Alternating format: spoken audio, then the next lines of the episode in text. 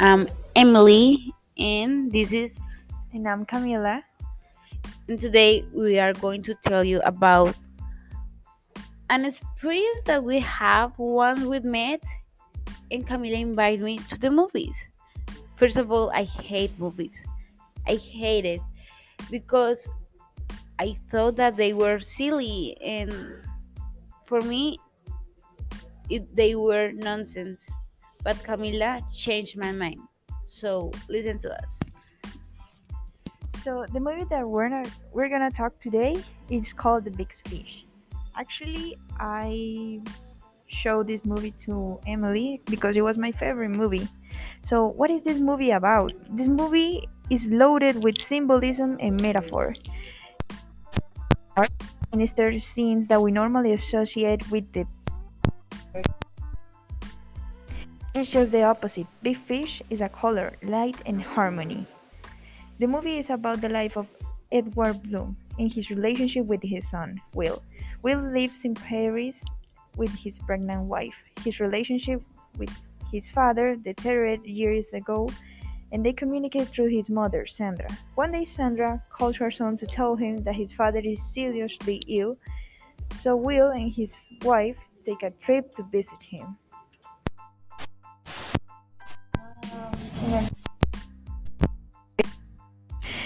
Big Fish is like the type of story that uses and combines a wide vari- vari- variety of narrations and incidents.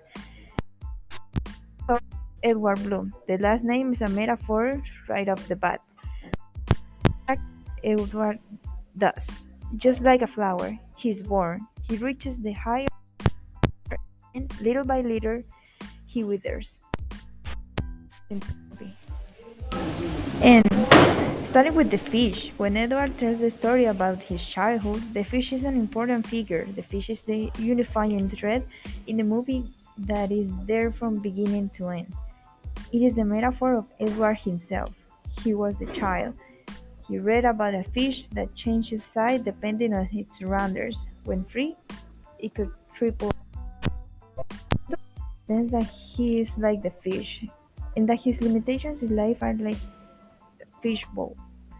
Edward real- realizes that in order to achieve his goals, he has to figure things out based on set limitations.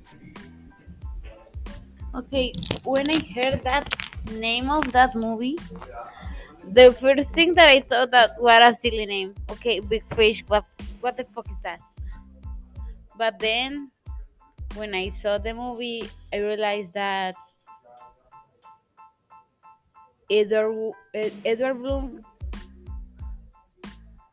was a man that that his whole his whole world was full of magic and optimism.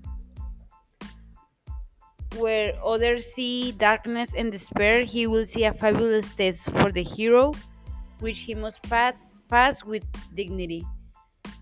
Where for someone there will be only ordinary people, for him there was there will be giants, werewolves, and Siamese twins. In a city that most will not even look at, passing or driving by, Edward will see a real, real mini kingdom with its own laws and regulations, with its own atmosphere, and with its own fairy tale stories. Where someone else see a beautiful girl, Bloom will notice a kind of princess who ha- whose hands he will seek like, like a knight. In a situation where anyone else feels irrevocably rejected, Edward will say, But the point is, I've always been a fool. And he will make an effort, use the full of breath of his soul to be with his beloved. And with all of this, Edward Bloom will never cease to be a sane person for a second. He has everything in order with his psyche. He was absolutely adequate and reasonable. He just knows he never forgets that we all chose we, we all choose ourselves in which world we live. And he chose such a world unusual magical, unpredictable, a world where the sun is shining and with it is always better to do something than stay on the sidelines. That's something that I would like to to do in my life too. I think that if all of us were like Edward, all of us were we be happier. So that's the thing about this movie. Not all of all of the movies are silly. Most of them give us some kind of some kind of lesson.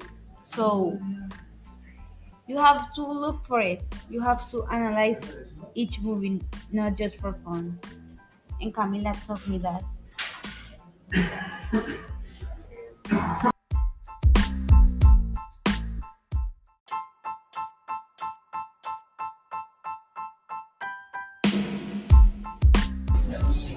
Well, in conclusion for this chapter, I would say that Big Fish is a modern fantasy story that shows us another way of seeing life, of accepting it. Each one of us is capable of doing extraordinary things if we manage to conquer our fears, leave our comfort zone, and carve our own path.